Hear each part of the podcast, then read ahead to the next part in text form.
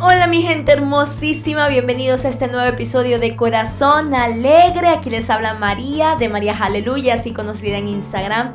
Espero que les haya gustado mucho el episodio anterior, donde estuvimos hablando acerca del área del cuerpo, de donde hablamos de la alimentación y ya algunas personas me han dicho que están poniendo eh, los tips en práctica y espero que les sea de mucha bendición, estoy contenta por eso. En esta oportunidad quiero, ver, quiero hablar algo que tiene que ver con el espíritu. Quiero hablar acerca de las claves más importantes, las claves para ser libres, para sentirnos libres. Quiero hablar sobre todo para personas que tienen una fe en Dios, una fe en Jesús, que se hacen llamar a sí mismos cristianos, pero que de alguna forma sienten aún culpa, sienten aún pesos, eh, hay pecados de, los que habla la palabra que continuamente están en tu vida y es como que eh, aún forman parte de tu vida, ¿no? Y entras en una confusión porque no sabes si está bien, si Dios te perdona cada vez que lo haces, si es que no te perdona, si te va a castigar, si, si no deberías tenerlo o está bien que de pronto en fin. Y para poder darte las dos claves esenciales, sencillas y profundas que nos ayudan a ser completamente libres, tengo que hablarte primero de qué Dios quiere hacernos libres. Es el pecado y lo veremos conforme a la palabra. Hay un poco de confusión porque hay muchas frases que se hacen populares y que nosotros las repetimos sin pensar realmente en lo que significan. Por ejemplo, no sé si ustedes en algún momento han dicho o han escuchado a alguien decir, bueno, sí, yo soy cristiano, pero eh, yo no soy perfecto, nadie lo es, eh, yo también peco, al final nadie, nadie es santo, todos somos pecadores, ¿no? Y yo les comentaba en mi Instagram que esto no es tan verdad. De hecho, no es verdad. Esto puede sonar lindo en cuanto al orgullo, en cuanto a no sentirme superior a los otros, porque el mundo lo ha hecho algo así. Cuando se habla de pecado es como, uno, es muy extraño, hoy en día no se quiere hablar de pecado. Dos, si se menciona la palabra es como si ya inmediatamente estás ofendiendo a otra persona. Cuando en realidad entender el concepto del pecado, entender el concepto de la desobediencia a Dios, e, es tan importante para entender el concepto de buenas noticias y de salvación.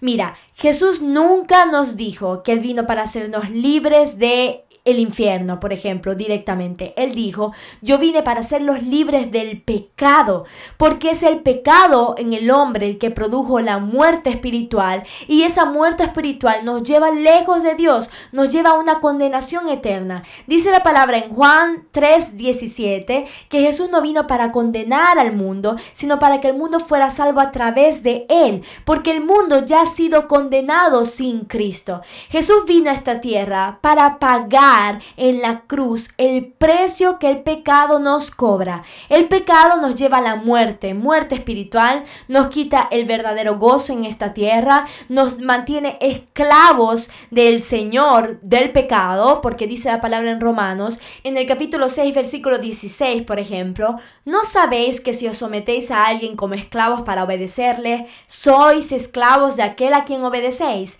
sea del pecado para muerte o sea de la obediencia? Para justicia.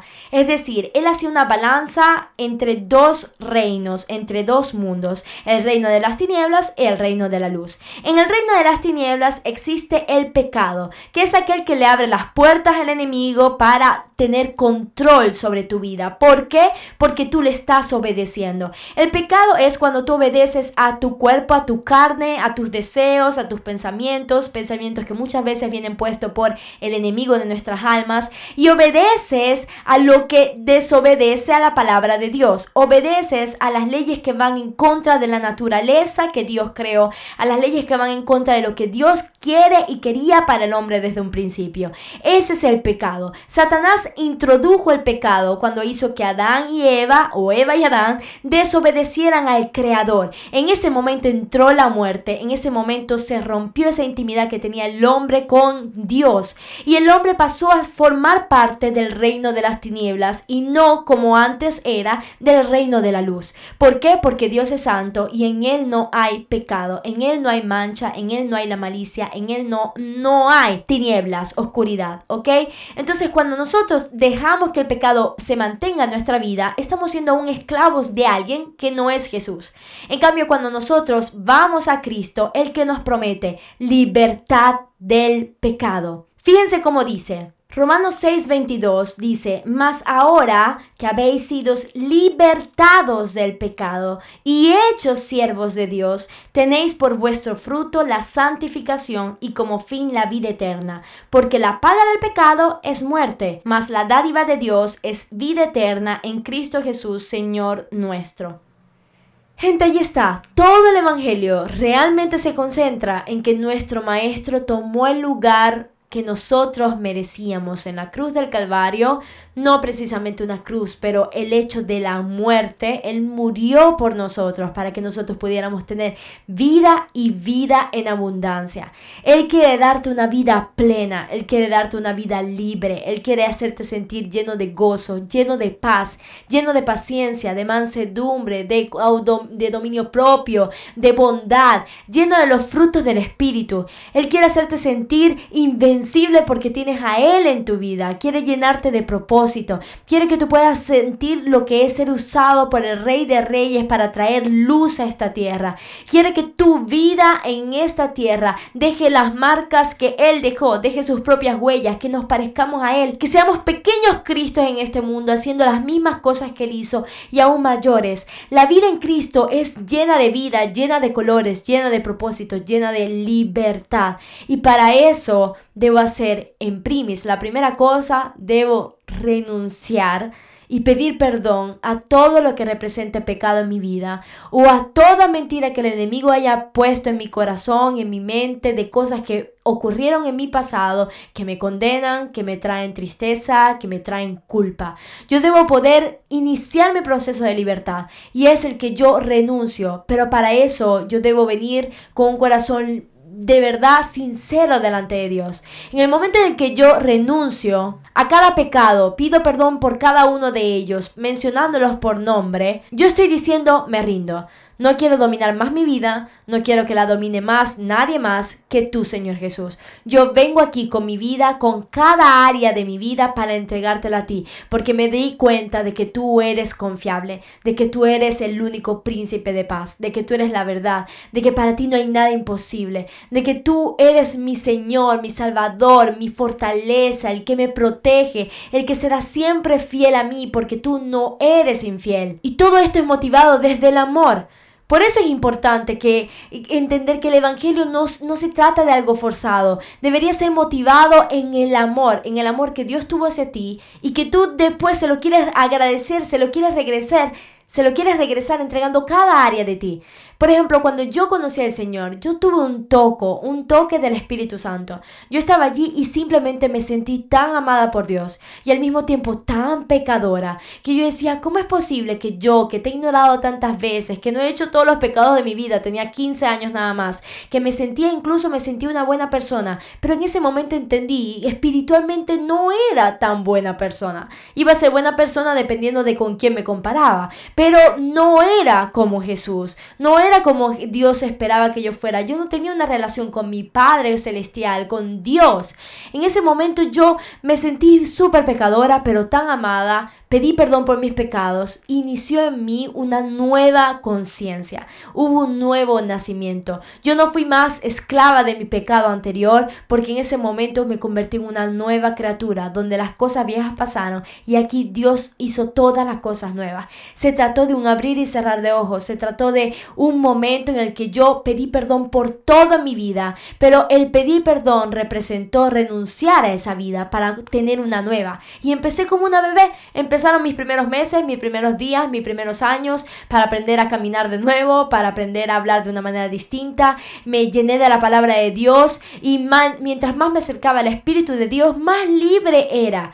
Entonces la primera cosa que tú debes hacer, si realmente lo deseas, ahí Dios te hará libre de todo, es venir con tu corazón, con cada área de tu vida y renunciar a todo esto. Señor, yo renuncio. Yo renuncio a todo aquello que hasta ahora he hecho, que la palabra de Dios me dice que no es para mí, que no está bien en los tiempos en los que lo estoy haciendo. Yo renuncio a la pornografía, yo renuncio a la fornicación, yo renuncio a las mentiras, yo renuncio a tener temor más al hombre que a Dios. Yo renuncio al orgullo, yo renuncio a prácticas esotéricas que he hecho en mi vida, renuncio a prácticas espirituales que hice fuera de Jesús, renuncio a toda mentira que ataca mi identidad, renuncio a la rebeldía, renuncio a la falta de perdón. Yo te pido perdón, Señor Jesús, por todas estas cosas y te pido hazme libre.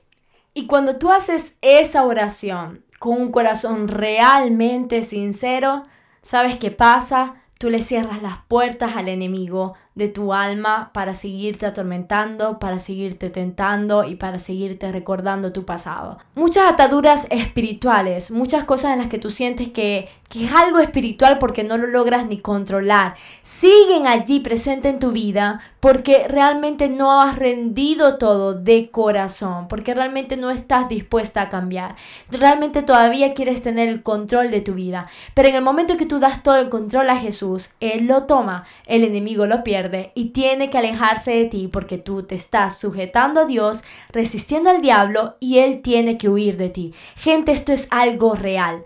Muchas de las luchas que tú tienes, que de pronto tú dices, pero bueno, yo con mis fuerzas lo hago una y otra vez y sigo que siento calle siento que sigo cayendo, eh, sigo lamentándome por las mismas cosas, sigo viviendo los mismos ciclos.